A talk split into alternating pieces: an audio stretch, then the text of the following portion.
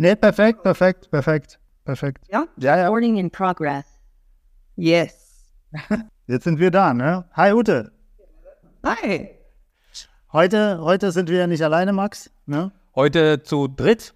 Zu dritt. Eine Neuerung haben wir schon mal gehabt. Wir hatten live, hatten wir mal ein Stimmt, Gast, eine, ja, ein, ein Gast, genau. Und das ist das erste erste Mal sozusagen, dass wir digital. interaktiv sind. Äh, einmal online, einmal analog. Eine Hybridveranstaltung sozusagen. Genau, Hybridveranstaltung. Ja. Mit Ute. Und ähm, wer ist Ute? Weißt du das? Ähm, nee, also ihr kennt euch ja schon ein bisschen besser. Ich kenne jetzt Ute nicht so gut wie du. Ja. Also ich habe natürlich mal ein bisschen geschaut äh, auf Social Media und so weiter. Ähm, da ist die Ute ja auch sehr aktiv. Ähm, deswegen bin ich so der Laie in der Runde und äh, Ja, was hast du denn erfahren? stell, die, stell die dummen Fragen dann wahrscheinlich. Wie, wie präsent ist denn Ute für dich? Also was hast du da gesehen oder erfahren? Also ich Social Media. nehme wahr, dass Ute äh, regelmäßig Social Media Beiträge hat. Ähm, über, ich hätte jetzt gesagt, Architekturkommunikation postet oder ihre Beiträge macht. Korrigiere mich, wenn ich falsch liege. Okay, okay, okay. Ähm, und ihre Mission, so wie ich das jetzt rausgesehen habe, jetzt wird es ganz kritisch, weil das die Mission ist, weil das ist ja immer so sehr individuell, ähm, ist, äh, die Architekten zu sensibilisieren und zu begeistern äh, für die richtige Repräsentation und richtiges Texten und Darstellung und diese ganzen Emi 5, eigentlich könnten wir jetzt mit dem Podcast aufhören, hast du super auf den Punkt gebracht. muss ich zugeben, ne, das war so das, was rüberkommt, dann weißt du auch, dass das, was du machst, genauso rüberkommt, wie es, wie ich es jetzt wahrgenommen habe, zumindest. Ne? Ja, ja schon mal, dann hat man es nicht ganz verkehrt gemacht, sagen wir mal so, und ist mit seiner, ja, ja, eine gewisse Personal Brand bin ich schon vielleicht so on the way, dass man sagen kann, es wird zumindest verstanden. Ob es dann verstanden wird im Sinne von, ja, okay, die hat recht, müssen wir was tun, ist eine andere Geschichte, aber zumindest wenn die Wahrnehmung schon mal so ist, dann habe ich das ja schon mal ganz gut gemacht. Danke für diese Sichtweise. Äh, mich würde es jetzt aber interessieren, wie, wie, du dazu gekommen bist. Also wie, äh, ist, wie, wie ist dein Weg gewesen, dahin zu kommen, wo du jetzt aktuell bist? Ja, ist sicherlich ein längerer Weg und ich möchte da so nicht in epischen Breiten berichten. Ich versuche es mal on the point zu bringen. Ich bin von Haus aus ja Wirtschaftsredakteurin und habe auch schon früh über Architektur geschrieben bei der Zeitschrift Beton, Fachpublikation und hatte da mal einen sehr langen Weg dann auch bei einer sehr renommierten Wirtschaftsredaktion, wie das ja eben immer so ist. Ich habe auch nicht Architektur studiert, sondern Wirtschaft. Bin da so meinen Weg gegangen, war aber gleichzeitig immer auch Künstlerin, ernsthaft, autodidakt, aber ich habe das immer mit Herz und Seele gemacht und habe dann auch gemerkt, dass ich bei dieser Wirtschaftspublikation mich nicht so ganz wohl fühle und äh, ich bin auch ein kreativer und freiheitsliebender Mensch und habe mich dann selbstständig gemacht und habe gedacht, diese ganze Geschichte mit Text, Corporate Publishing, wo ich schon so drin war, das muss auch alleine gehen und das, das macht vielleicht auch alleine viel mehr Spaß. Habe mich dann selbstständig gemacht in Berlin, ähm, war dann auch bei einer äh, Kunstzeitung und dieses Thema Architektur war dann in dem Moment nicht mehr so ganz präsent, aber da ich unheimlich viele Freunde und Bekannte in, in da habe in dem Kreis, war ich da immer mit, ja, verhaftet. Ja, geistig verhaftet. Und äh, irgendwann bin ich dann nach NRW zurückgekommen, habe dann Fuß gefasst als Corporate Publish Texterin und irgendwie auch schon wieder geliebäugelt mit meinem damaligen Arbeitgeber als Freie. Die Zeitschrift erscheint ja beim IZB, Informationszentrum Beton, habe da wieder in den Fuß reinbekommen und dann angefangen, also Fachartikel zu schreiben. Und dann kam dieses, kennt ihr auch mit Instagram, dass man da sichtbar werden kann. Und dann habe ich irgendwie festgestellt, nachdem mich Architekten angefragt haben, hey, können Sie uns nicht helfen bei Text und Kommunikation, dass dann Bedarf besteht und dass es wirklich nicht so optimal gemacht wird. Und habe ich gedacht, das wäre doch eine Fokussierung, die spannend ist. Und habe das dann also sukzessive auf Instagram aufgebaut und hochgezogen und habe dann irgendwann gewagt zu sagen, ja, ich lasse alles andere mit Corporate Publishing. Ich habe also auch so für renommierte Marken wie Mercedes und, und, und ähm, BMW geschrieben und so weiter und habe das aber hinterangestellt und habe diesen Fokus dann auf die Architekturbranche, das mache ich jetzt seit drei, vier Jahren wirklich sehr spitz. Und habe dann also meine Sichtbarkeit gesteigert und äh, ja, werde wohl auch schon kann ich sagen, als diejenige wahrgenommen, die schon mal die ein oder andere disruptive Behauptung in den Raum stellt, um mal in eurem Bild zu sprechen. Und äh, habe den Eindruck, dass so auch gerade so bei den Jüngeren, die sagen, ich will noch was bewegen, ich will näher an die Leute ran, ich will an die Kunden ran, ich will mein, meine Marke, ich will mein Produkt, Architektur wirklich auch so kommunizieren, dass es die Leute abholt, dass ich bei denen schon offene Türen einrenne und sage, ja, okay, du bist der Partner, mit dem wir zusammenarbeiten wollen. Also das ist so die Kurzfassung von den letzten uh, roundabout 20 years. Da eine Frage. Was ist Corporate Publishing, genau? Ich würde das fast schon ein bisschen als eine Zwischenstufe stellen zwischen Straight Journalismus und Werbung. Ja, es gibt ja viele Facetten dazwischen. Und wenn du beispielsweise sagst, als Architekturbüro, um das auf die Architekturbranche unterzubrechen, ein größeres Büro sagt, wir müssen da mal ein bisschen mehr machen, ein bisschen mehr bewegen, dann geben die meinetwegen ein Magazin raus und sagen, äh, Architekturbüro Jüppenkirchen hat jetzt ein tolles Magazin, das heißt, was weiß ich, die Etage oder Stockwerk. Und machen dann, was ich, für ihre Businesskunden, je nachdem, wenn es ein großes Büro ist, oder für andere, oder in dem Fall für die Firmen, die ich geschrieben habe, war es dann eben für die Endverbraucher, die sagen, die und die Marken finde ich geil, finde ich toll. Äh, wir informieren die regelmäßig. So, wir haben ein tolles Magazin. Das war auch sehr viel Print damals, weil die Leute natürlich auch gerne was in der Hand haben. Ne? Print bleibt trotz allem. Und das ist dann dieses Corporate, also Firmen Publishing. Und das ist immer eine Mischung, die ich also sehr liebe, weil es eine Mischung ist wirklich aus, aus Journalismus, weil ist da wirklich irgendwie deren Botschaft nachgelabert. sondern muss auch schon hart recherchieren, Interviews machen. Und das ist irgendwie eine, finde ich, schon eine schöne Art von Journalismus, die dann aber sozusagen Auftrag des Unternehmens ähm, passiert und wenn man das seriös macht, dann sagt man auch nicht nur, ah, unsere Themen und wir sind, wir sind die tollsten oder so, sondern dann holt man unterschiedliche Themen an Bord. So, und äh, das dann, da freuen sich dann die Leute drauf und dann sagen eben auch Firmenkunden, wenn es für B2B gemacht wird, ah ja, die habe ich immer auf der Peilung, die haben ein tolles Magazin. Und das ist so dieses Corporate Publishing.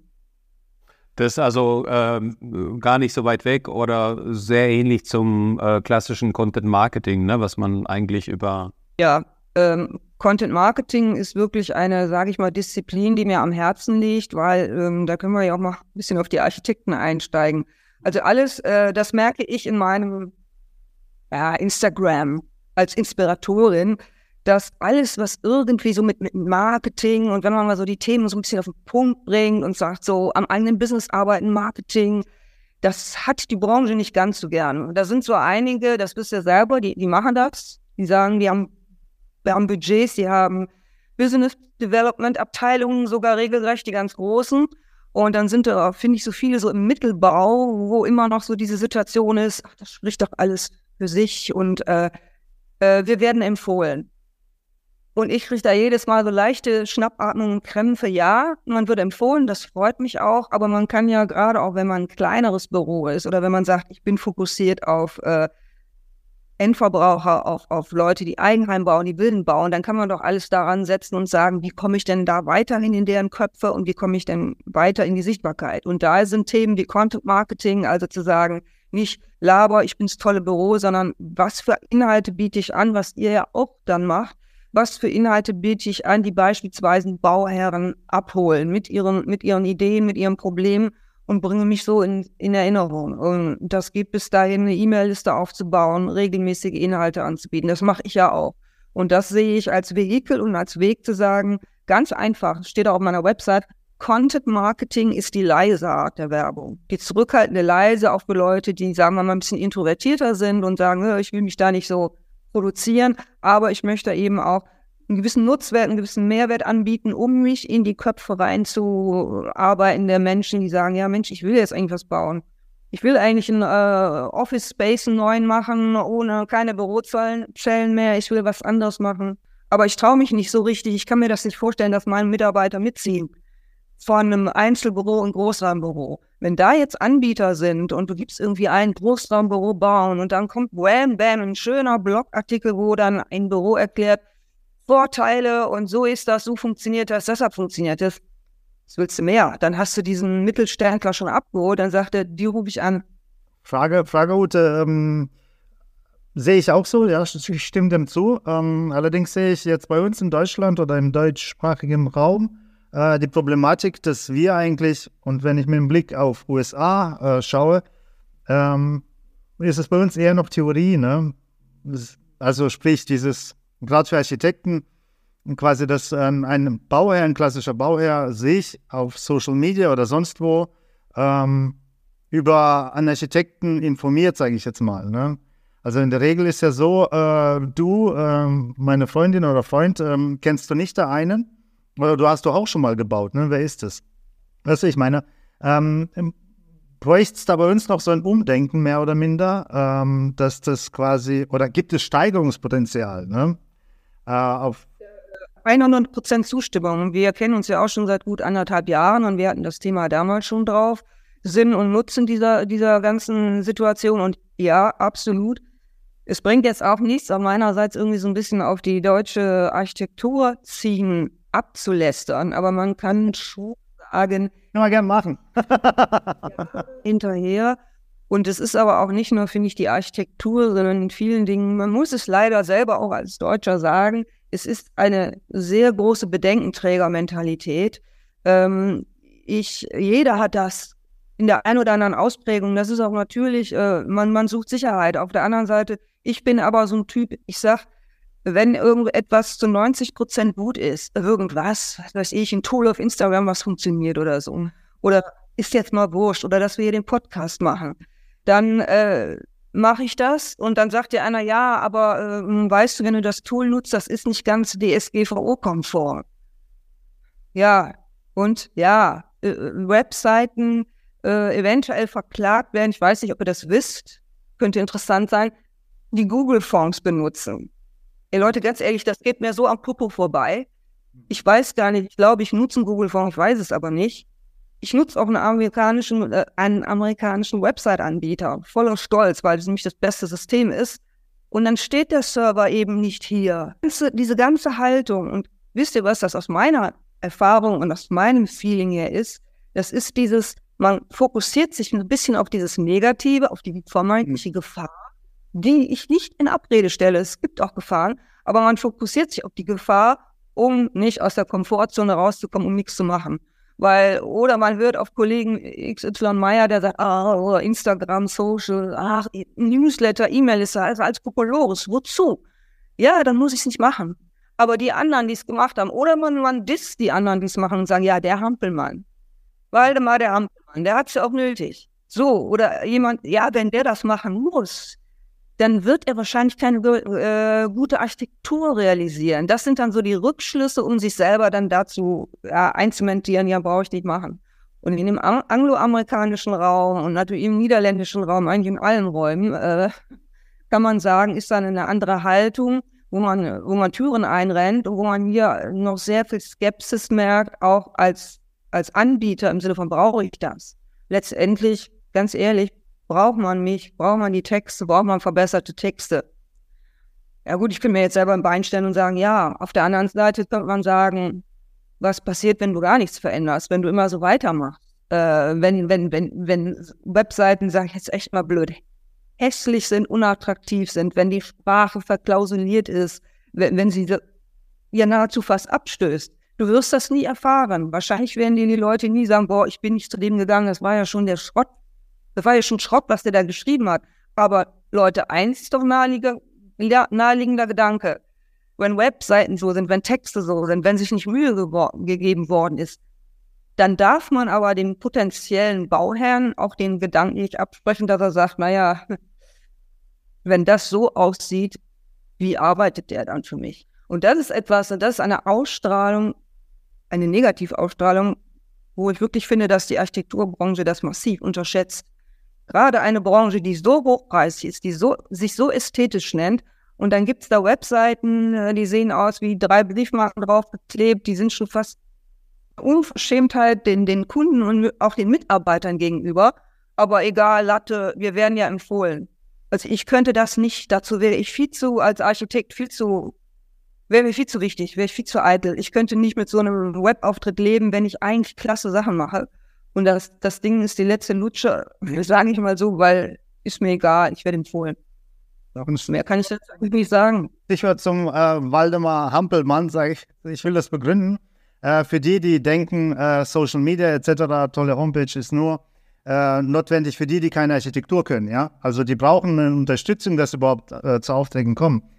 Ähm, ich für mich würde sagen, ich mache das deswegen, weil ich keine Lust habe, über Mundpropaganda an andere zu kommen. Ich will, meine Welt ist viel größer als nur der Vorgarten, ja. Und deswegen hätte ich gern äh, oder habe ich auch Kunden aus Bremen, Münster, Bochum etc. etc. Ja, das sind alles unterschiedliche Menschen und sogar irgendwo Kulturen. Ja, wir haben alle unseren eigenen Dialekt, sage ich jetzt mal. Auch das ist ähm, sehr spaßig, sage ich jetzt mal. Das macht mir voll Bock. Und wenn ich weiß, heute habe ich äh, Vormittag Meeting mit ähm, Norddeutschland und äh, nachmittags mit Süddeutschland. Ja, also das sind Welten, die da aufeinander prallen. Ne? Und das finde ich, das ist ja kreativ. Ne? Du musst ja auch entsprechend denken. Also wir sind ja Architekten, wie du sagst, eine kreative Branche und auch das ist ein Teil der Kreativität, was wir, also was mir mega Spaß macht. Und deswegen möchte ich nicht per Mundpropaganda äh, quasi nur daraus meine ähm, Klientel generieren. Ne? Das zum Hampelmann. Ich, ich habe auch, als du jetzt ausgeführt hast, fand ich das ganz toll, weil ich habe das jetzt, ich habe das so ein bisschen, ähm, so ein bisschen nachgedacht und, und mir überlegt, so, ähm, wenn man jetzt auf YouTube unterwegs ist, ja, und es gibt ja, mittlerweile gibt es ja auch so Mainstream-YouTube-Kanäle, die jeder kennt. Es gibt Rechtsanwälte, die haben mhm. einen Kanal mit über 700, ich weiß nicht, 800.000 Abonnenten oder so. Also richtig Mainstream, wo Rechtssachen erklärt werden. Es gibt Steuerberater, die haben äh, einen YouTube-Kanal mit, mit einer Reichweite, die ist jenseits von Gut und Böse. Das sind alles so trockene Themen, wo ich mir denke, hey Leute, wir sind in der Architektur. Wieso gibt es keinen Architekten, der einen YouTube-Kanal hat, der einfach diese Reichweite generieren kann mit diesem schönen, interessanten, ästhetischen Thema. Ja? Genau. Also das frage ich mich also. Und, und, und, und bei den Leuten, die jetzt diese großen YouTube-Kanäle haben, die Steuerberater, Rechtsanwälte und wer, wer, wer das nicht alles ist, da denke ich mir eigentlich ganz im Gegenteil, denke ich mir, ach krass, was für ein krasser Unternehmer oder was für ein krasser Typ ist denn das, dass er sowohl Social Media als auch sein Büro und Dings und alles in einen Hut packen kann. Ja. Also das ist meine Denke. Ne? Also nicht mhm. der Hampelmann hat es nötig, sondern ja. hey, wie krass ist denn das, dass er das, Kapazitäten hat, ne? dass er das schafft. Ja. Das ist ja auch so eine Zeitmanagement-Geschichte und sowas, ne? Dass er das schafft, sowohl präsent zu sein auf Social Media. Natürlich hast du da ein Team irgendwann und so weiter und so fort, aber trotzdem ähm, ist ja die Person immer erstmal vor der Kamera. Und ich denke immer, hey krass, wie er das schafft. Der hat 800.000 Abonnenten auf YouTube, der hat äh, Instagram, der hat TikTok, der hat was weiß ich was. Und der hat noch ein Büro, wo er nochmal die Kernarbeit hat. So würde er gar nicht äh, den Content machen können, den er macht.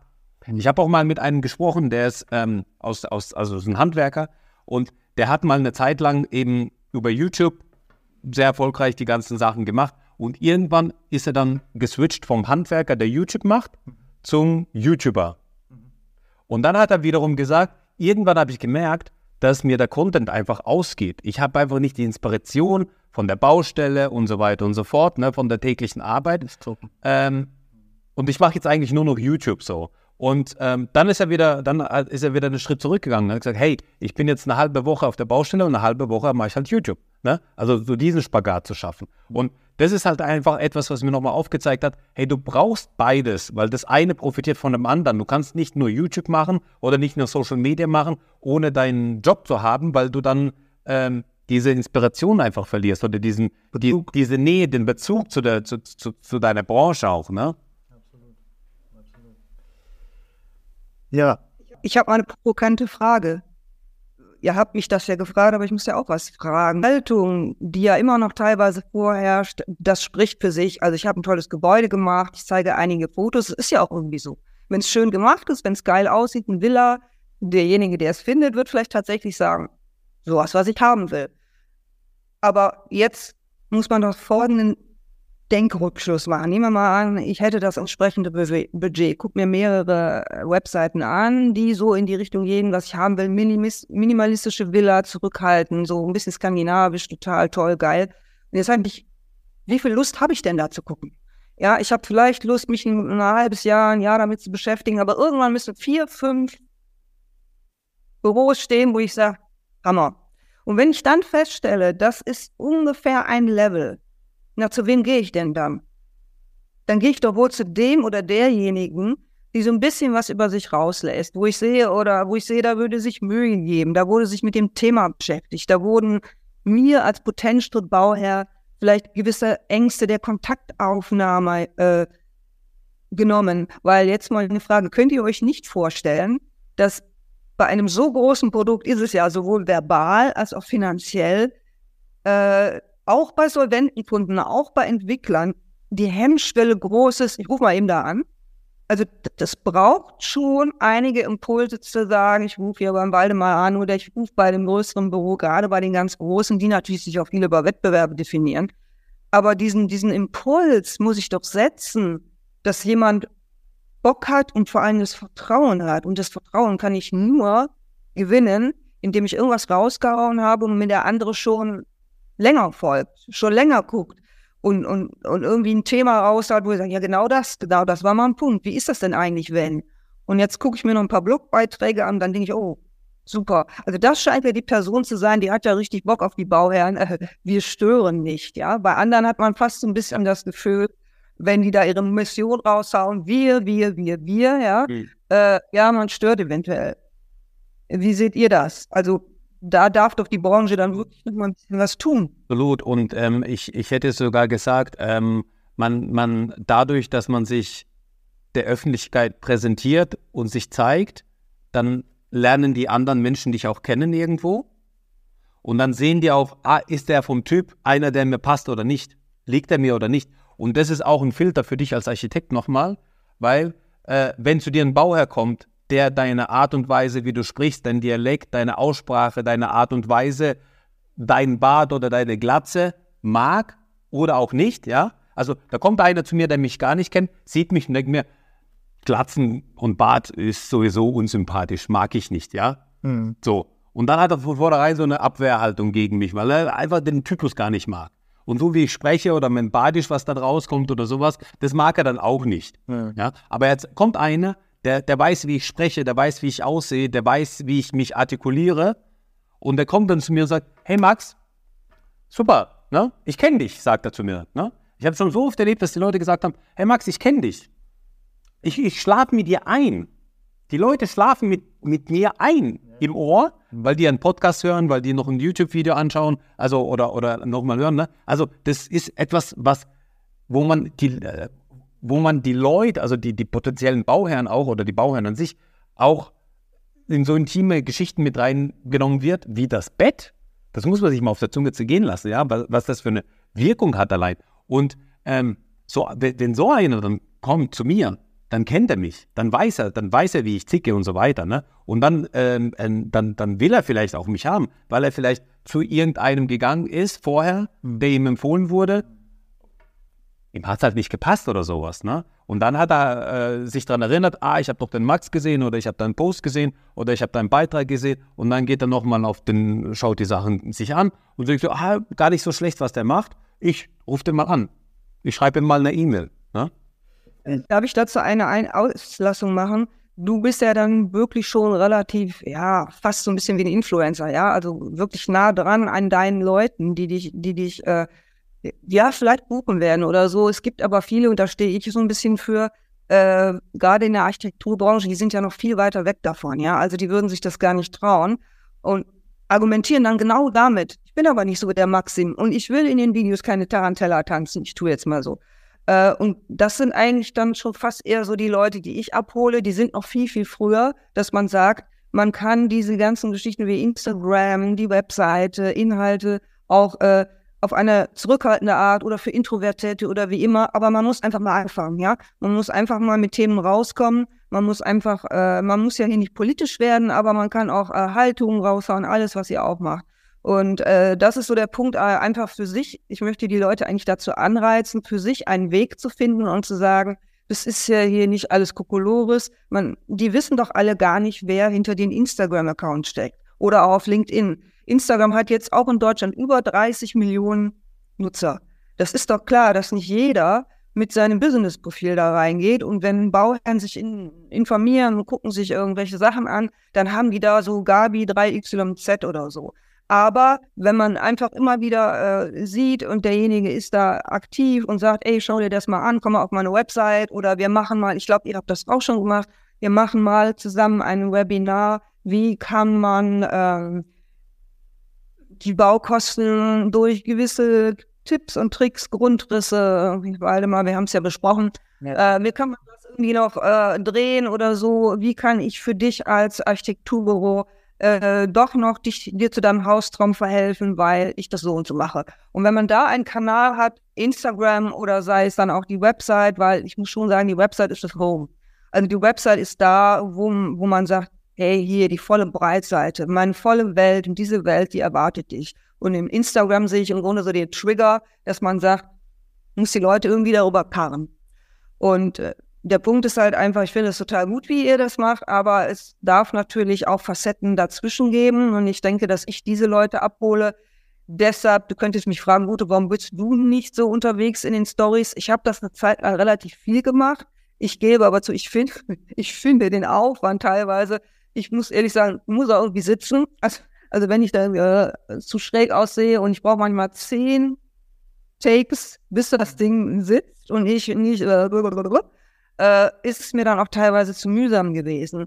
Und eine Zeit lang war das so, dann lief das gut und dann stellte ich fest, dass diese Stories dann plötzlich doch gar nicht mehr so liefen, wie einfache Bilder, Posts oder so. Mhm. Also es ist schon auch, äh, man kann auch mittlerweile kaum noch Tipps geben und sagen, mach das, mach ein Reel, mach das. Da muss jeder und darf jeder und jede seinen Weg für sich äh, finden, aber Ausreden tätigen und sagen, das ist doch alles nichts und das bringt nichts. Ähm, das finde ich schlichtweg falsch. Und da sind wir bei dem nächsten Punkt, beim Thema Ausbildung. Also da ist ja auch, wenn man da mal schaut, da gibt es ja auch nicht wirklich viel Thema Marketing für, für, für Architektur. Ähm, dann gibt es mal so ganz versteckt, ich habe mal die ganzen Webseiten von den Kammern durchstöbert, äh, weil man denkt ja auch an eine Kooperation. Ganz versteckt gibt es dann mal äh, Kommunikation und Schreiben für Architektur und dann gucke ich, wer ist der Dozent, ein Architekt. Ja, dann äh, möchte ich jetzt nicht weiter kommentieren. Nur Dinge, wo ich sage, äh, die, die, die Architekten, Architektinnen, Interior-Designer, die mit mir zusammenarbeiten, die haben eine Offenheit, legen die an den Tag, die sind noch viel krasser drauf. Waldemar, du warst ja auch so die sind auch viel krasser drauf, äh, als was ich teilweise raushaue. Äh, und das sieht, hört sich nicht sonderlich gut an. Über die Kammer, über die Ausbildung, dass sie das teilweise vermissen, dass es kein Marketing gibt, dass es keine Strategien gibt und so weiter. Das gibt es auch nicht. Und ich habe festgestellt, ich habe ja auch schon den einen oder anderen Vorstoß mal gewagt, in Kooperation zu, zu, zu gehen und da was anzubieten. Da manchmal so das Gefühl, so, die wissen gar nicht so ganz, wovon ich spreche. Oder es entsteht da so eine gewisse Schmallippigkeit. Äh, so, also was grätscht da jemand so von außen rein? Und ich sage, liebe Leute, genau das muss passieren. Es müssen Leute, auch dieses Netzwerken, was ihr teilweise betreibt. Ich finde das dann immer so schnucklig, wenn dann wieder irgendwie so Posts rausgehen. Ja, wir haben uns wieder mit dem Innenarchitektenverband Jückenkirch getroffen und es war ein wunderbares Networking und diese, ah, und hier Empfehlungen. Ich kaufe davon sehr wenig ab. Ich mhm. kaufe davon sehr wenig ab, was es für Effekte haben soll. Und was du eben auch sagtest, war immer dieses Thema, du willst gar nicht so unbedingt empfohlen werden. Ja, du willst dir nämlich auch eine Klientel erarbeiten, die vielleicht besser zu dir passt, als wieder möglicherweise so einen Trouble-Kunden zu bekommen. Oder jemand, der deine Dienstleistung nicht versteht oder der absolut preissensibel ist, ja. Und äh, das sind einfach so Impulse, an die ich, äh, die, die ich versuche zu geben. Einerseits der Branche und andererseits natürlich unbedingt an meine Kunden weiterzugeben und für die neben der eigentlichen Dienstleistung, die ich anbiete, aber auch so eine Inspiratorin zu sein und, und, und so. Ja, ich finde dieses Mindset so blöd, aber es ist so. Es ist, es ist mhm. komische Denken in der Branche so. Ja gut, aber, aber genau dieses Denken, das, das muss man sich mal überlegen, woher das kommt. Wir als Architekten sind ja damit aufgewachsen, dass man, also früher durftest du als Architekt ja keine Werbung machen. Wann war denn das? Na, wann war das? Vor 15 Jahren. Genau.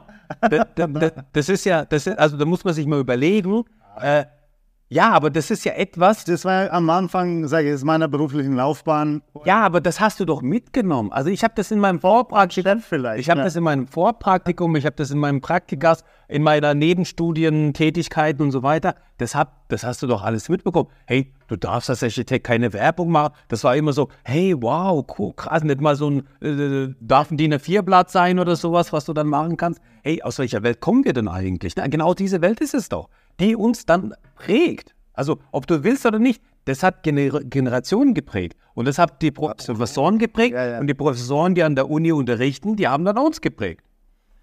Okay. Und ob sich das noch gewandelt hat, das glaube ich nicht, dass das mittlerweile sich an der Uni gewandelt hat. Das glaube ich nämlich nicht, weil die Professoren, die da eben.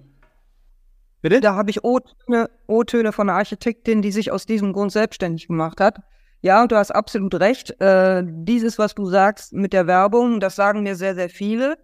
Äh, und dann, dann kommt der Nachsatz bei vielen, die sagen, ja, wir durften ja keine Werbung machen. Wir durften ja nicht sagen, dass wir die geilsten sind. Und dann denke ich immer, mh, Werbung beziehungsweise Content Marketing zu machen, würde dich jetzt als Architekt dazu anleiten, ich bin der geilste, also oder der stolzste, ich mache die tollste Architektur. Das ist doch eine so merkwürdige, schräge Sichtweise von wegen, was Content, Inhalte eigentlich leisten sollen. Und dann ist es darum geht, den richtigen und die richtige abzuholen. Denn jetzt sind wir mal ganz ehrlich, jetzt sage ich was ganz Provokantes, das verstehen die Architekten, Architektinnen auch definitiv nicht und wollen es nicht hören. Es gibt so viele gute Architekten. Ob ihr das nun wahrhaben wollt oder nicht. Wir haben 40.000 Büros. Und selbst wenn man sagt, da sind auch viele Wald- und Wiesen, ja, wenn man despektierlich sein will, Wald- und Wiesenarchitekten, es gibt aber, weiß ich nicht, 30.000 geile. So. Ja, und da irgendwie von sich selber zu behaupten, ich bin ja der Obermac. Und wenn du die Obermax finden willst, findest du die in der Top 100, in der Top 1000. So. Es gibt aber eben noch äh, ab 38, 39.000 runter und da sind tolle, tolle Architekturbüros dabei. Nur wenn sie keiner sieht, findet sie keiner. Und ähm, was du eingangs meinst, wird das weitergegeben. Also ich habe ja äh, früher in jungen Jahren mit den Architekturstudenten abgehangen und da wurden mir ja viele Dinge berichtet. Wie das so ist, dazu bei dem einen zu arbeiten, den ich nicht nennen will, aber da muss man im Schlafsack übernachten. Man bist gar nicht angesehen. Ach so. Ja, äh, ja. Habe ich mich letztes Jahr von, mit einem Pressesprecher von einem in Wuppertal sehr guten Büro getroffen, möchte ich aber auch nicht nennen. Der hat mir erzählt, ja, ja, ich habe bei denen gearbeitet äh, ich, ich, ich durfte vor zwei, aber in der PR-Abteilung, nicht als kreativer Architekt. Und ich durfte nicht vor 20 Uhr rausgehen. Und irgendwann habe ich mal gesagt, hört mal Leute, ist Endgelände. Ich bin, ich gehe um 18 Uhr, ja. Der wurde natürlich eigentlich nur schief angesehen und dann ist er zu jemand anderen gegangen. Und die Architektin, für die ich jetzt mit der ich jetzt super zusammengearbeitet habe, äh, die hat, äh, ist also auch im B2B-Bereich, Hotels und äh, New äh, Office Spaces und so weiter und so fort und ist dann von dieser Hotelgeschichte gewechselt wieder in ein Büro. Und die hat gesagt, nee, das wäre die Katastrophe gewesen. Verkrustete Strukturen, das haben wir schon immer so gemacht und das war nicht der alte Chef. Der Junior war genauso. Und sie hat dann wohl auch Themen angesprochen wie Social Media und was ist das denn für eine Webseite? Die suchten dringend Mitarbeiter. Äh, ja, da müsste man eine ordentliche Website machen, etwas Modernes, was Leute abholt. Welcher Mitarbeiter will denn hier anfangen? Hm. War sich da mal ein rutschte in sich selbst null Interesse. Und das war wohl so schlimm, dass sie gesagt hat, nein, das möchte ich alles nicht mehr, das will ich nicht mehr. Und jetzt hat die sich allen Ernstes äh, all in ne, mit allem Gründung, Beratung, Startup selbstständig gemacht und wir arbeiten gerade zusammen an der Textkonzeption und so weiter, weil die sagt, das war der absolute Horror gewesen. Und äh, so möchte ich das nicht haben und so bin ich nicht und so möchte ich auch nicht mit, mit Mitarbeitern umgehen und so möchte ich auch nicht mit meinen Kunden umgehen. Und mit Architekturstudenten, die ich gesprochen habe, wo ich gesagt habe, ja, kann das sein, dass das auch mal so ein bisschen so eine dünkelhafte Lehre sei? Äh, ich würde das von früher kennen, ja, dass es natürlich baukulturelle Wichtigkeit hat, äh, unheimliche Auswirkungen auf die Gesellschaft. Da haben die mir gesagt, das hat sich doch nicht geändert. Das ist doch immer noch so. Wir werden doch immer noch installiert als äh, Architekten mit dem unheimlich großen Duktus und äh, wie relevant wir sind und so. Ja, so eine gewisse verlierende Bodenhaftung, denke ich schon, dass das in der Branche schon so ein bisschen ausgeprägt ist.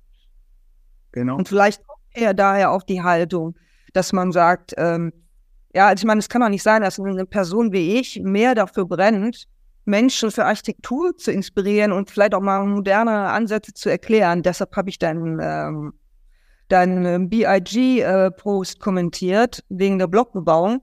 Ähm, das kann doch nicht sein, dass jemand wie ich ja mehr dafür brennt, als die Büros selber zu sagen, hey, wir müssen mal die Leute abholen, wir machen geile Sachen, die verstehen es einfach nicht. Die sagen dann immer quadratische Kisten, Kaninchenställe, Schuhkartons, sie verstehen gar nicht den Ansatz dahinter und warum man, warum man nicht mehr so bauen kann wie früher und welche Vorteile das hat, verstehe ich nicht. Das ist alles so immer so, so Stekung, es wird so Stekung hochgezogen und hinterher Äh, Bauschilder werden geschwärzt. Das ist bei uns im Wuppertal so, wo du das noch siehst, da steht schon das Architekturbüro, steht schon und du kannst auch den Bauherrn sehen. Und dann wird ein riesiger schwarzer Punkt draufgeklebt, die einen Vogel haben.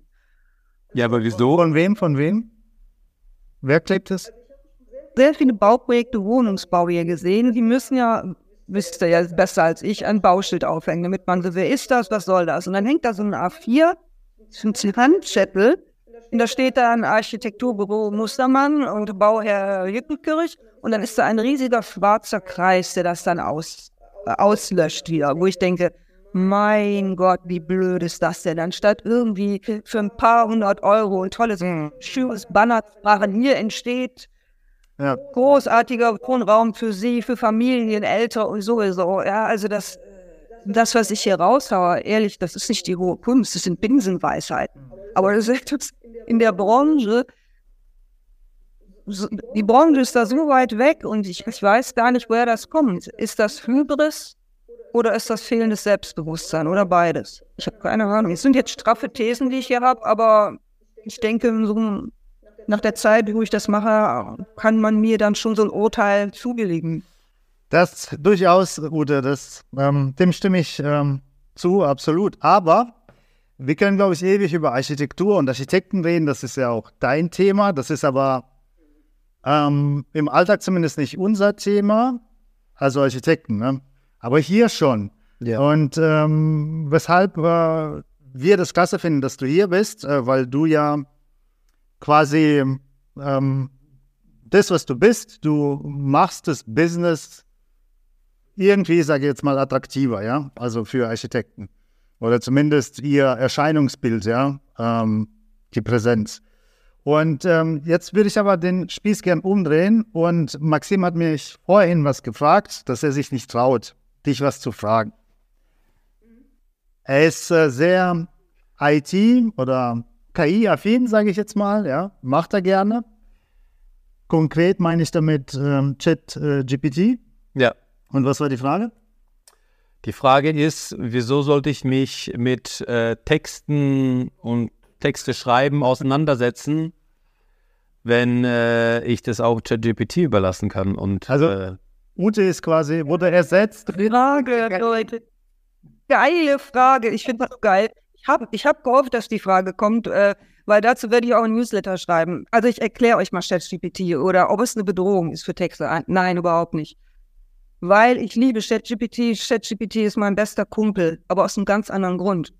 ChatGPT, du kennst es auch, ist einfach ein unheimlich guter Crawler, um zu recherchieren. Wenn du wenn du nicht gut darin bist, und das ist die Kunst bei ChatGPT, wenn du nicht gut darin, bist, die richtigen Fragen zu stellen, kommen miese Ergebnisse. Ja. Und das, was ChatGPT raushaut, ähm, ist für den Laien auf den ersten Blick so, oh, ja, hm, also komm, nehmen wir, Copy-Paste. Ich habe neulich mal irgendwie gefragt, oh komm, ChatGPT, nennen dir nochmal zehn gute Gründe, warum sollten mich eigentlich Architekten was du fragst, ne? Für, äh, für Kommunikation, für Strategie und so weiter. Da hat er zehn Gründe rausgehauen. Ich brauche noch ein bisschen was für meine Website, ja. Kann ich ja offen und ehrlich sagen. Ich habe da schon viel, aber ich dachte, vielleicht hat er noch Erkenntnisse. Wow, dann, dann habe ich angefangen. Dann habe ich gedacht, hm, das wiederholt sich, das wiederholt sich, das wiederholt sich. Was hat das eigentlich mit mir zu tun? Wie ist das eigentlich formuliert? Das ist doch genau so formuliert. Ich sag mal, genau so verklausuliert und sagen wir auch so ein bisschen Hausbacken ähm, stilistisch schlecht, wie Otto Normalo denkt. Das ist es jetzt aber. Deshalb wird das niemals funktionieren, ähm, aber es ist ein unheimlich gutes Tool, um ähm, einfach in die Tiefe zu gehen, um einfach Antworten zu finden. Ich gebe zu, ich habe jetzt neulich gefragt, hey, mach mir mal ein paar Vorschläge, ich möchte mal Follow-up-Mails schreiben für Bestandskunden. Mir fällt irgendwie nichts ein. Hab dann aber wirklich genau erklärt, wie die Situation ist. So ein langer Riemen, drei Entwürfe. Und das ist ja eine Katastrophe. Wenn ich so eine Mail ausschreiben würde, der würde sofort, der, der, Kunde würde mich in Spam-Shop schmeißen. Richtig mit dem, ich würde mich freuen und hätte und hätte und könnten wir dann vielleicht sprechen. Also so richtig genau so, wie man nicht schreibt, wo jeder sagt, boah, ist das ein langweiliger Mist. Und dann habe ich präzisiert und gesagt, pass mal auf. Emotional, fünf Zeilen, genau das gleiche auf den Punkt. Das war dann halbwegs okay. Das war dann okay, der hat mir drei Sachen geliefert, aber was war der Effekt der Sache? Ich musste trotzdem nochmal rangehen an den Text, weil ich ja eine ganz individuelle Mail an Kunden XY geschrieben habe. Das hatte überhaupt nicht gepasst. Ich fand nur seine Hinweise, um das Thema abzukürzen. Die Leute, sowohl die Schreibenden, die Autoren, die Kommunik Kommunikationsagenturen sollen keine Angst vor ChatGPT haben und andere Menschen, Architekten äh, sollen es nicht überbewerten, aber sie sollen es nutzen, um wirklich in die Tiefe zu gehen, um Dinge zu erfahren. Und der antwortet dir wirklich zehnmal hintereinander. Das ist einfach ein unglaublich gutes Tool. Oder du sagst wirklich so Sachen wie, oh, ich weiß nicht, was ich auf Instagram posten wollte. Ich habe überhaupt keine Idee mehr. Ja. So Sachen ist der gut. Und ich hatte neulich irgendwie, das kannst du aber nur machen. Erstens, du bist vorgebildet, du kennst dich irgendwo aus von null, wie die Schüler das wohl gemacht haben sollen, Hausarbeit schreiben, das funktioniert überhaupt nicht. Es wird sofort enttarnt. Und ich habe neulich mal einen Test gemacht. Ich hatte ja einen tollen Artikel, 60 tolle Ideen für Architekten und Innenarchitekten. Was könnt ihr auf Instagram posten? Das war ein Blogartikel, wo ich selber schon 60 Ideen herausgesucht habe. Und dann habe ich gedacht, vielleicht fehlt ja was, vielleicht gibt es was Neues. Und dann sage ich, komm, hau mal raus, 20 Ideen. Und ich glaube, 10 davon hatte ich noch nicht. Aber ich hatte ja schon 60, wo ich sagen kann, ein gutes Gefühl, jetzt kannst du die auch nochmal da rein. Also, absolute Entwarnung, ich würde dieses Ding nutzen. Äh, für individuelle Textkonstruktion ist das gar nicht. Mhm. Gar nichts. Warum? Weil ich beispielsweise Waldemar oder dir so spezielle Fragen stelle, weil ich dich so kennenlerne, das, was ich mache, ist nicht nur Text, das Strategieberatung. Also das wird nicht funktionieren. Und es wird auch sofort, es wird sofort erkannt, weil dann äh, die Leser irgendwie, was ist das für ein generischer Kram? Mhm. Weiß ich nicht. Und so von da ist ChatGPT überhaupt keine äh, Gefahr. Genauso wie Canva keine Gefahr ist für einen guten Gestalter und iPhone ist keine Gefahr für einen guten Fotografen. Aber die Leute sollen einfach mal lernen, die Vorbehalte ähm, aus dem Weg zu räumen und zu sagen, okay, was kann ich denn von Canva nutzen oder wann reicht mir das iPhone, so wie ihr jetzt auch gesagt habt, es reicht ins Moment, wir müssen uns jetzt nicht die Megakamera kaufen, und wo kann ich mein gutes Wissen, meine gute Arbeit, meine Kreativität ergänzen in Dingen, die vielleicht ein bisschen niederschwelliger sind. So, und wenn man so mit diesen Dingen umgeht, ist diese, halte ich diese KI äh, überhaupt nicht für eine Gefahr. Mhm. Und alles muss gesetzlich geregelt werden. Ist es, ist es wir sind hier bei Terminator. Ganz so schlimm ja, ist es nicht. Ja, noch nicht, vielleicht. vielleicht kommen wir da bald hin. Weil die Entwicklung ist ja eigentlich rasant. Und es war so rasant, dass es eigentlich schon fast erschreckend ist. Also, das, was vor drei Monaten irgendwie nice to have wäre, ist schon Standard oder so, ne? Also bei, bei, so Bildgeschichten mittlerweile und sowas, ne? was, was für Bilder generiert werden mittlerweile. Aber ich wollte sagen, ähm, aber dieses, was du gerade aufgezählt hast, iPhone, Canva und so weiter oder, oder die, die AI überhaupt, ähm, die bringt aber den Durchschnitt auf ein höheres Level, habe ich das Gefühl. Kann das sein? Ne? Also würdet ihr mir dazu stimmen, dass, dass also nicht, dass der Laie sich damit, sage ich mal, auseinandersetzt, und durch Canva gewisse Gestaltungsvorgaben bekommt, die an sich so den Durchschnitt zumindest ein Stück nach oben bringt. Ja, wenn du noch deinen Style hast, zum Beispiel, ich mache mich da mal ganz oft und früher war ich bestrebt, jedes Bild, jedes Foto, was ich gemacht habe, war wirklich von mir. Ich habe wirklich gute Architekturfotos, das war alles absolut unique Content und jedes Gedöns und das ist inhaltlich auch Unique Content. Und irgendwann habe ich gedacht, ey, ich stress mich da jetzt nicht mehr. Ich suche mir gute Moods raus, mache mir die äh, Layouts auf Canva fertig. Das sind jetzt nicht mehr meine Fotos. Ich schreibe jetzt eben dahin, was weiß ich, Mockup Canva, damit es einfach aber meinen Style hat. Aber diesen Style, dass es so aussehen soll, der auch meine Website wiedergibt, der Architekten abholt, der eine absolut hohe Ästhetik hat, da musst du dann schon dieses Stilempfinden haben. Da musst du dich schon damit auskennen. Wenn du natürlich irgendwie so karierte Maiglöckchen, alles bunt durcheinander, 15.000 Schriften oder so, dann wird dir natürlich auch Canva nichts nutzen. So, das sind die Dinge. Und zum Thema ähm, schnell und rasant, ja, für mich könnte es schneller gehen. Ich habe ChatGPT sehr ausführlich gefragt, was er ist, was, sie, was er, was sie ist, ob es ein Algorithmus ist. Und dann kriegst du wirklich eine super Antwort. Also die macht sich absolut offen, was alles dahinter steckt. Ein Netzwerk von Computern. Noch kein Quantencomputer, weil die gibt es noch nicht. Und dann steht aber auch drin, meine Version ist von 2021. Äh, hallo, also komm, das sind anderthalb Jahre oder zwei. Also das, also das, was er jetzt durchforstet hat, er durchforstet ja Texte von, von Menschen, die ähnliches, ähnlich wie Google. Und da sehe ich auch einen Vorteil zu Google, ähm, dass man sagt, äh, gib mir fünf äh, Themen, wie ich nachhaltig bauen kann. Das kannst du ja auch auf Google eingeben. Aber dann fängst du natürlich an und fängst an, die Rankings zu durchwerten. Okay, muss das wieder durchlesen.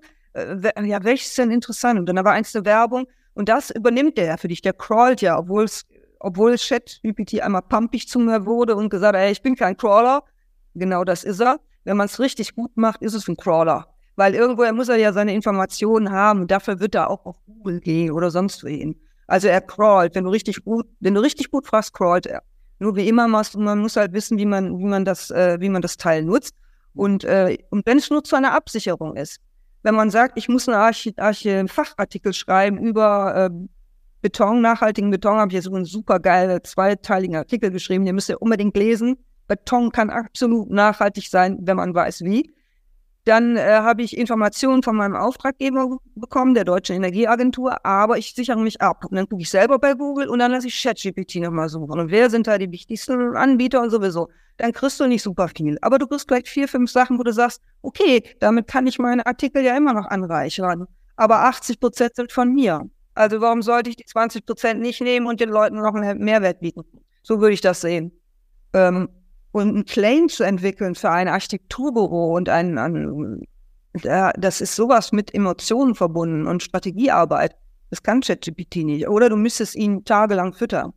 Ja, dann kannst du es dir auch machen lassen von einem Profi oder selber. Von daher. Als du jetzt auch nochmal über ähm, ChatGPT gesprochen hast, habe ich so, wir haben ja auch schon mal über den Bauzeichner gesprochen, ne? also den Ausbildungsberuf ja. der Bauzeichner. Und ähm, die Bauzeichner haben ja auch, ähm, wurden in Anführungsstrichen ersetzt durch CAD. Genau, dass der Architekt das machen kann. Ja. Ich habe da so eine Parallele gesehen, weißt du, das, mhm. das, also damals waren es die Bauzeichner, die sozusagen ersetzt wurden durch CAD, mhm. jetzt sind es äh, die Texter, die ersetzt werden durch, durch ChatGPT, aber ist es eigentlich nicht so, also genauso ist parallel sozusagen das Bild auf den Bauzeichner übertragen, ist es nicht der Bauzeichner, der mit seinem Wissen, der mit seinem Background-Wissen eigentlich CAD anwenden kann, um eigentlich auf seinem Gebiet wieder der Profi zu sein. Sprich, das einfach nochmal zum Nutzen als zusätzlichen Input oder zusätzliche Produk Produk äh, Produktivitätsgeschichte. Äh, das heißt, du mit deinem Wissen, du mit deinem Textwissen kannst ja so einen Text überhaupt bewerten. Ein Laie, der dem ChatGPT jetzt was rausspuckt, der kann das ja nicht bewerten. Der liest es und der denkt sich, hm, gut oder nicht gut, so vom Gefühl her. Ja. Aber du achtest ja auf ganz andere Sachen. Du achtest auf die, wie, man angesprochen wird, was für eine Textform das ist, äh, was für, was für äh, Wörter da überhaupt drin kommen, Stilart und so weiter und so fort. Das sind ja ganz andere Sachen, auf die du achtest, die, die Laie gar nicht beachtet. Und genauso bei den Bauzeichnern und CAD, ne, also ist, ist die Parallele da oder ist, bilde ich mir das ein bisschen ein? Können? Ja gut, äh, man, also ich will jetzt äh, mich auf den Vergleich jetzt nicht hier nicht vertiefen, weil ja. äh, hatten wir auch ähm, eine Folge gemacht und ich bin dann nicht, ähm, ich unterstütze diese These nicht ganz, also Bauzeichner und ähm, der nur CAD zeichnet und Architekt, der auch CAD kann. Ja. Ähm, weil solange der Architekt so günstig ist, ein junger Architekt so günstig ist, äh, hat der Bauzeichner keine Chance, einfach ähm, da durchzusteigen. Äh, Sehe ich anders, aber das hatten wir schon mal. Nee, das hatten wir schon mal, ja, aber genau. das ist nicht Text kann ich sehr gut mit Musik äh, vergleichen. Ein guter, gut geschriebener Text. Ich kann den vielleicht nicht begreifen, wieso ich den, jetzt so gut empfinde, aber es, ähm, ja, er erzeugt ein gutes Gefühl bei mir. Und genau äh, ist es ja mit der Musik so. Ich, ich äh, kann nicht mal Noten lesen, ja, aber ich kann Musik sehr gut hören. Und, ähm, das ist halt eben der Punkt, ähm, weshalb man eigentlich den Menschen am Ende, also den Texter, äh, am Ende doch braucht. Also das ist CD etc. ist ja dann einfach nur ein Skill, ne? Äh, ein Tool. Ein ja, ja, genau. Und mehr ist es nicht. Aber gut, ähm, Ute, wenn, wie kommt man auf dich oder wie, wie kann man mit dir zusammenarbeiten? Äh, ruft man dich einfach an und sagt, hast du Zeit? Klar. Bitte? Schöne Frage. Also ich bin schon so sichtbar, wenn man eingibt, Ute Latzke, gab's mal oben, egal. Äh, wenn sich jemand dafür interessiert, Ute Latzke, dann äh, braucht er das nur eingeben und kann sich dann so ein bisschen in meinem Kosmos umschauen. Ich, äh, man sagt ja immer, hey, hast du nicht drei, vier, fünf Tipps? Nein, ich habe keine Tipps, weil ich das irgendwie immer so ein bisschen hausbacken finde. Hab aber trotzdem zwei Tipps mitgebracht, was man als Interessent machen könnte. Du gehst einfach auf meine Website und äh, trägst dich zu meinem Newsletter ein. Warum? Dann kriegst du erstmal super gute Impulse. Wir sind ja uns dann auch irgendwie auch fast ein bisschen näher Instagram. Das muss man auch mal so sehen. Und du kriegst ja auf einen kleinen Crashkurs geschenkt, ne? wie man wirklich on the point schreibt. Und der ist wirklich, wirklich toll, habe ich schon mehrfach gehört. Ja. ja, und wenn du dann auf meiner Website bist und dich da umschaust, guck dir das mal an. Ich habe da, ich, ich, ich habe alles gemacht für die Architektin und den Architekten, ja, also alles liebevoll und dargestellt. Da spreche ich dann auch irgendwann, wenn du scrollst, kommt man auch zu meinem Angebot. Und dann gibt es eigentlich zwei Möglichkeiten. Die eine Möglichkeit wäre, das Thema Textkonzeption und Branding. Also man muss wissen, ich äh, bin nicht nur Texter, sondern ich arbeite strategisch. Mhm. Das heißt, äh, wir werden die Marke herausarbeiten, deine Positionierung und so weiter und so fort. Im Grunde mache ich genau das, was Agenturen machen, die für dich eine Website gestalten. Was natürlich sehr vorteilig ist, weil man das dann natürlich auch nutzen kann, wenn man sagt, hey, komm, äh, ich gehe da noch mit zu einer Agentur und will mir ein Branddesign gestalten lassen. Das geht also wirklich sehr, sehr, sehr, sehr tief. Und daraus erarbeite ich dann Textkonzeptionen in unterschiedlichen Umfang, eine kleine, eine große, eine mittlere, mittlere Variante. Das ist dann auch wirklich absoluter Unique Content. Mhm. Und äh, dazu gibt Beratung und alles. Und dann kannst du natürlich sagen, okay, äh, huch, wir haben wieder fünf Projekte fertig. Wir brauchen also jetzt wirklich mal wieder schmissige Beschreibungen für die Webseiten oder du sagst, ich äh, möchte anfangen zu bloggen oder ich möchte wirklich geile Newsletter haben, die auch geöffnet werden. Das sind also auch sozusagen die Textwerke, diese, diese, ja, diese Einzelheiten, wo du als Architekt oder Architektin auch nicht zu kommst, wo du nämlich eigentlich auch nicht mit beschäftigen sollst. Oder eben wirklich die große Textkonzeption. Und das geht dann sogar so weit, dass ich sage, ich kann die Webseite anbieten. Das mache nicht ich, sondern ich arbeite ja jetzt mit einer Agentur zusammen wir wollen jetzt ein Business zusammen aufstellen, dass man sagen kann, er kriegt das ganze Paket. Äh, neue, neu gestaltete Website im Brand Design mit der passenden Corporate-Sprache und ja, ist eine rundum gute Sache. Schaut euch das mal an und dann machen wir einfach einen Webcall, sprechen locker und ja, schauen wir, entweder das passt oder es passt nicht. Ähm, ich ich nochmal kurz zum Festhalten. Ähm, also sprich, du hast einen Kooperationspartner, ein Büro, was dann eben diese vermutlich technische Homepage-Geschichte dann auch implementiert wird. Richtig. Aber richtiges Design, wir machen das, also sagen wir mal so, wenn man mit mir alleine arbeitet, gehen wir in die Strategie und wenn wir sagen, wir machen die ganz große Nummer, wir wollen, wir haben überhaupt keine gute Website, die sieht aus wie ein Word-Dokument, wir müssen jetzt mal raus mit dem Auftritt, dann werde ich häufig gefragt, ja, sag mal, und hast du denn nicht auch jemanden, der das umsetzen kann? Und da habe ich mir jetzt jemanden gesucht, äh, dass man das dass man das direkt anbietet. Und Waldemar, das ist ganz ähnlich wie bei dir. Die sitzen auch in Wuppertal, die sitzen in Hamburg und das läuft einfach easy und so ist es auch, so ist es jetzt auch. Man muss ja nicht vor Ort sein. Und mit denen zusammen, das ist das Coole, das betone ich hier nochmal, die kommen selber aus der Branche und sind Innenarchitekten und haben also auch schon einiges selber realisiert, sodass sie sich da also auch noch reinversetzen können und sind sogar derzeit Dozenten. Und das ist natürlich eine coole Mischung, wo ich sage, dass äh, wir rocken das für euch. Sehr gut. Sprecht mich an und dann schauen wir weiter. Ute, wenn, also, wenn jetzt ein, genau, ein Neukunde, ein Architekt äh, ruft dich an, ihr, oder beziehungsweise ihr macht einen Videocall und dann passt alles und so weiter. Und wie lange dauert es denn, so ein Prozess ähm, quasi? Also, heute starten wir und wann sind wir online, sage ich jetzt mal? Mit dem Ganzen? Also, wenn es um die Textkonzeption an sich geht, kann ich sehr on point liefern, dass ich sage, okay, wir gehen jetzt in die Positionierung rein, ich schicke dir, wir machen die Fragen, machen das Interview. Dann hängt es natürlich an dir, Architekt, Architektin, äh, wann bekomme ich wieder den Rücklauf? Wenn ich den Rücklauf dann habe, dass man sagt, so, alles, alles klar, ich weiß, es geht los, dann habe ich die Textkonzeption innerhalb ein bis zwei Wochen erstellt. Also bin ich wirklich sehr on the point ist man natürlich jetzt in einem größeren Prozess, wo man sagt, hier soll ein Branddesign werden, die Webseite soll auch wirklich zu uns passen, nicht einfach nur so hochgeladenes Ding. Äh, und man erarbeitet was mit der anderen Agentur zusammen, dann kann sich das natürlich, schätze ich, schon auf zwei, drei Monate äh, erstrecken, weil ja diese Prozesse geplant werden müssen. Äh, und weil dann natürlich auch der Kunde antworten muss, er muss ja Input geben, man muss reagieren, Bildmaterial und so weiter.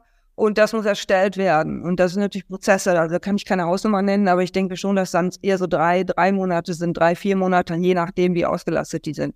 Bei mir geht es äh, relativ schnell ab dem Moment, wo wir sagen Onboarding und es geht los. Wenn mich heute einer anruft, dann kann es natürlich in zwei Wochen nicht fertig sein, weil ich ja Kunden habe.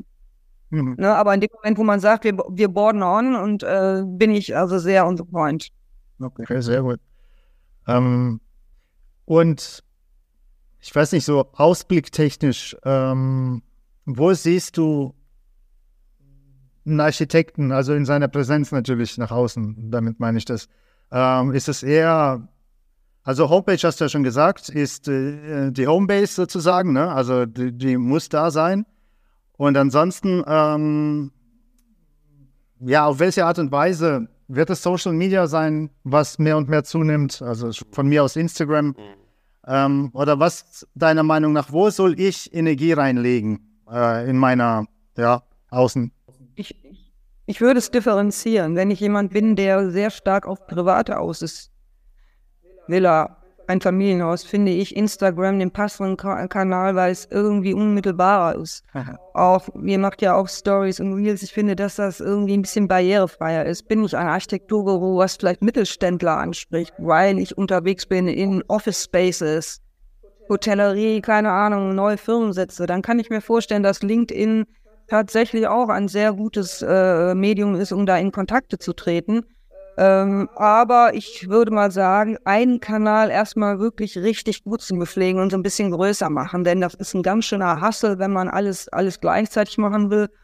Und äh, ich bin ein absoluter Fan, äh, das habe ich dir ja auch schon mal gesagt, von äh, Lead-Generierung, also Newsletter und äh, auch dieses Thema Blog, weil wenn Insta ich hatte neulich Probleme mit Instagram, angeblich war irgendwas mit meinem Account komisch oder keine Ahnung, ich hatte merkwürdige Inhalte, was natürlich nicht stimmte. Mhm. Und da habe ich gedacht, okay, wenn Instagram wirklich mal da mhm. ist, oh no. Und diese Leute, die ich in meinem Newsletter mir erarbeitet habe, ne, ich habe jetzt auch nicht eine Megaliste, aber trotzdem, ich habe mir schon was aufgebaut, natürlich auch über solche Mätzchen wie Freebie und äh, Automation, das ist alles schon Arbeit. Äh, die sind dann sehr nah. Und ich habe dann, die warten förmlich schon auf einen äh, Newsletter. Und wenn man es zumindest schon mal einmal im Monat schaut, wobei einmal im Monat ist schon ein bisschen dünner, aber ich versuche zweimal im Monat, alle zwei Wochen. Und dann auch einen coolen Artikel. Ich meine, ich kann förmlich sehen, wie die Leute auf die Webseite gehen. Und ich habe daraus also auch schon Umsätze generiert, dass Leute sagen, okay, wir haben uns das jetzt eine Weile angesehen, jetzt müssen wir zusammenarbeiten. So, das ist ja so Sinn, so Sinn der Übung. Und äh, es ist immer ein längerer Weg, äh, aber ich denke, es lohnt sich und das ist, Leute, es ist ein Marathon. Es ist so. Das darf aber niemanden abschrecken zu sagen, ja, dann mache ich eben gar nichts. Ja, also das, das bringt es ja auch nicht. Zumindest mal mit einem Instagram-Account anfangen, wo man sagen kann, so die ersten 14, 15, 16 Posts, dass man sagt, hier zeigen wir schon mal etwas von unserer Agentur, dass es ganz ordentlich aussieht. Und äh, ja, noch ein kleiner Tipp, ganz gratis. Äh, wenn du auf meine Referenzen gehst und runterscrollst, findest du ähm, sechs oder sieben Beiträge, die ich fürs MD-Magazin geschrieben habe. Und da sind die absoluten Basics dabei. Da ist Basics dabei, äh, Instagram Basics, da ist, ich habe sogar einen Artikel geschrieben über Honorarverhandlungen. Ja, äh, habe ich, hm, da habe ich Interviews gemacht und äh, Leute, die eigentlich völlig, völlig losgelöst von der Hawaii äh, argumentieren. Also das ist auch immer so ein Denkmuster, wo man sagt, äh, ah, Uni und so weiter, äh, die schon auch andere Ideen haben, wie man, wie man, ob man Pakete anbietet, was man macht und tut. Also da gibt es viele Möglichkeiten. Und in diesen, diesen Artikel ähm, ich, habe ich auch Dinge geschrieben, Pressearbeit, ähm, Texten, ähm, Personal Brand entwickeln. Äh, und das sind eigentlich schon ganz hilfreiche Sachen. Als Basics ist es erstmal ausreichend, sich als, äh, sage ich mal, totaler Newbie da zu informieren. Dann kriegst du schon gute Tipps. Vielen Dank. Ähm, ich muss aber anmerken, muss aber trotzdem anmerken, ähm, das ist aber auch so ein Architekten, ähm, ja, Dasein, sage ich jetzt mal. Ein Architekt, wenn ein Kunde zu ihm kommt und sagt, ich hätte gern ein Familienhaus mit so und so viel Kinderzimmern und so weiter und so weiter, Punkt. Ja, der Kunde geht nach Hause und der Architekt hockt sich hin, so, ja, keiner sieht was, ja, und macht's, ne? Und dann machen wir wieder einen Termin aus, der Kunde kommt und dann sagt er, guck mal, was für ein geiles Ding ich dir gemacht habe, ne? So.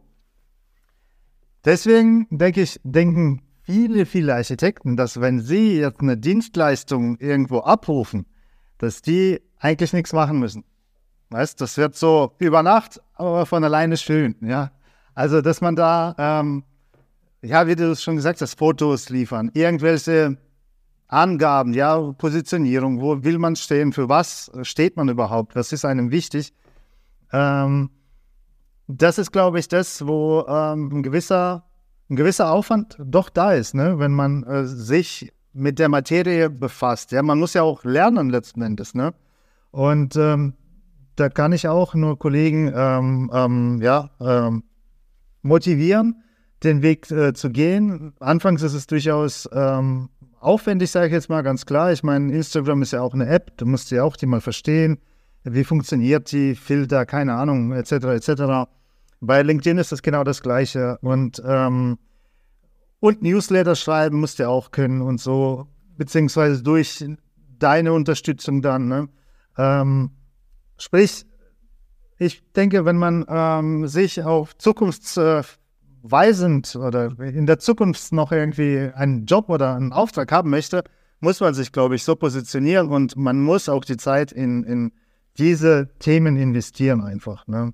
Das sonst ähm, durch Mundpropaganda, glaube ich, wird das ähm, allein schon wegen, wegen diesen gesetzlichen Anforderungen, was Nachhaltigkeit anbelangt, etc., ähm, wirst du einfach nicht so viele Kunden haben, denke ich, künftig, ähm, wenn du dich nur im eigenen Dorf nach einem Projekt umschaust. Und deshalb ist das bestätige ich zu 100 Prozent und bei jedem Gespräch mit einem potenziellen neuen Kunden ist es immer so oder sehr ähnlich, dass am, durch den Gesprächsverlauf, wenn ich äh, frage, wie generiert er Neugeschäft, mhm. wird immer ganz stolz gesagt, wenn es kein Wettbewerbsbüro ist, ja, äh, die Empfehlung. Und im Laufe des Gesprächs kommt dann raus, ja, nee, also so, so viel wird man dann doch nicht empfohlen. Also das scheint irgendwie so eine, ne, äh, es ist toll, wenn man sagen kann, ich werde empfohlen. Und ein anderer potenzieller Kunde hat auch gesagt, ja, bei uns ist das bislang so auch gelaufen. Und ich habe auch gesagt, ja, ich kann mir das vorstellen, wenn ich äh, bei dir eine Villa bauen lassen. Ich bin so ein Typ. Ich bin total sendungsbewusst und sage dann, ey, das war so tolles Erlebnis. Schaut mal. Ne, man ist ja selber stolz und dann sagt man, ja, der Waldemar, der hat so eine tolle Villa für mich gebaut. Aber dann habe ich gesagt, ja, wie viele Leute habe ich denn in meinem Kreis? Die ich dann weiter, wie viele Leute habe ich da in dem Kreis? Ich habe Summe, Summe X zur Verfügung und möchte das bauen. Und er hat dann auch gesagt, ja, ja, ich hätte vollkommen recht. Und der Punkt wäre auch, es läuft im Moment so und äh, er hat auch jetzt so ein gewisses Alter erreicht, wo er sagt, er hat auch Mitarbeiter, nicht allzu viele, aber immerhin, wo er sagt, ja, was ist, wenn ich mich mal vertue und es läuft eben nicht mehr so, da kann ich mich doch nicht darauf verlassen, weiterempfohlen zu werden. Ja, und dann, dann legt sich so dieser Schalter um. Und das krasseste Beispiel, was ich eigentlich fast schrecklich finde, ist eine Architektur, ein Architekt, der hat zehn Mitarbeiter. Würde man doch erstmal sagen, ist doch schon eine solide Sache und äh, ja, ne? Und es läuft. Und dann erfahre ich, der hat einen riesigen Kunden, von dem er sich abhängig gemacht hat. Dem geht jetzt der Popo auf Grundeis, so nach dem Motto, was ist, wenn der abspringt? Und das sind so, ja, das ist jetzt vielleicht eine unangenehme Ansage, aber das sind keine unternehmerischen Entscheidungen. Das ist, ich will mich da gar nicht hervortun. Ich bin auch Selbstständige oder so, aber man versucht ja an sich zu arbeiten und Dinge anders zu machen. Aber da habe ich auch den Eindruck, die Branche ist eben sehr in ihrer kreativen Wolke und alles, was dann mit unter unternehmerischen Entscheidungen geht, Marketing, so um, unangenehm und macht man nicht und man wird gefunden und man geriert sich dann so ein bisschen als der Künstler, als der Kreativling. Weil jo, ne, ich kann dieses Wort langsam wirklich nicht mehr hören, kreativ. Ja, dann äh, beschreibt doch mal was Kreatives oder was ist nachhaltig. Das sage ich auch. Ne? Also wenn ich Technik sprechen würde, Frau Latzke, wir werden die so kreative Leistungen. Er könnte mir nicht irgendwie sagen, ja, was weiß ich, wir werden äh, diese Produkte und wir werden Lehmputz verwenden und wir werden das machen, damit das, wenn, wenn das nicht kommen würde, würde ich denken, adieu. Hm. Ja? Also diese, diese Plattitüden, die kann doch keiner mehr hören. Es gibt schon Kunden von mir, die sagen, Ute, ich will das nicht mehr da drin haben, kreativ und innovativ. Das labert ja jeder, das ist ja schrecklich. Ja. Aber ähm, vielleicht nochmal, be bevor wir jetzt äh, zum Schluss kommen, ähm, wollte ich auch noch mal was anmerken. Ähm, selbst in der Bibel steht hier drin, tu Gutes und sprich drüber. Oh Gott, oh Gott. Ja, also, äh, äh, Bibel der Kollege. Das heißt, wir sollten, äh, was ganz, ganz, äh, sehr nichts Verwerfliches, ja, also auch drüber zu sprechen, weil wieso es jemand anders erkennen, wenn man sich drüber spricht. Und dann nochmal was, ähm, als du eben gesagt hast, ähm, oder drüber gesprochen hast, ähm, es geht ja auch nicht darum, dass selbstständige Architekten Social Media präsent sind. Es können auch angestellte Architekten Social Media Präsenz haben. Absolut. Ja. Und damit ihre Chance auf dem Arbeitsmarkt erhöhen. Also das, ich finde, das ist auch etwas, was so unterschätzt ist. Hm. Ähm, weil wenn ich als Architekt bin, ich kann mir eine Personal Brand aufbauen als angestellter Architekt. Mhm. Genauso gut. Und, und, und kann das, also wenn, wenn, sich jemand bewirbt, dann checkst du ja automatisch irgendwie die Social Media Kanäle oder sowas von dieser Person. Und wenn ich da sehe, hey, der postet regelmäßig, der macht irgendwie Content über Architektur und, und, und, und, und, dann denke ich mir, ey, das ist doch ein toller Mitarbeiter. Den möchte ich haben. Mhm. Also damit setzt du dich ja auch ab, ja, und bringst ähm, auch nochmal einen gewissen Mehrwert für die, für die Firma, in der du dann bist oder in dem Büro, in dem du bist. Du nimmst ja deine Follower sozusagen mit. Und, und das ist auch nochmal etwas, was was finde ich auch nochmal ähm, Gewicht haben muss. Also nicht nur die Architekten, die jetzt selbstständig sind, ähm, sondern auch alle Architekten können eigentlich von diesem Social Media Game profitieren. Du musst nicht warten, bis du selbstständig bist, ja. Genau. Das stimmt. Guter Punkt, das hast du toll gesagt. Und äh, ja, warum soll man das, warum soll man das nicht nutzen? Und für wen ich Social Media ganz besonders toll finde und diese Art auch vielleicht mit mir zusammenzuarbeiten, sich positionieren zu lassen.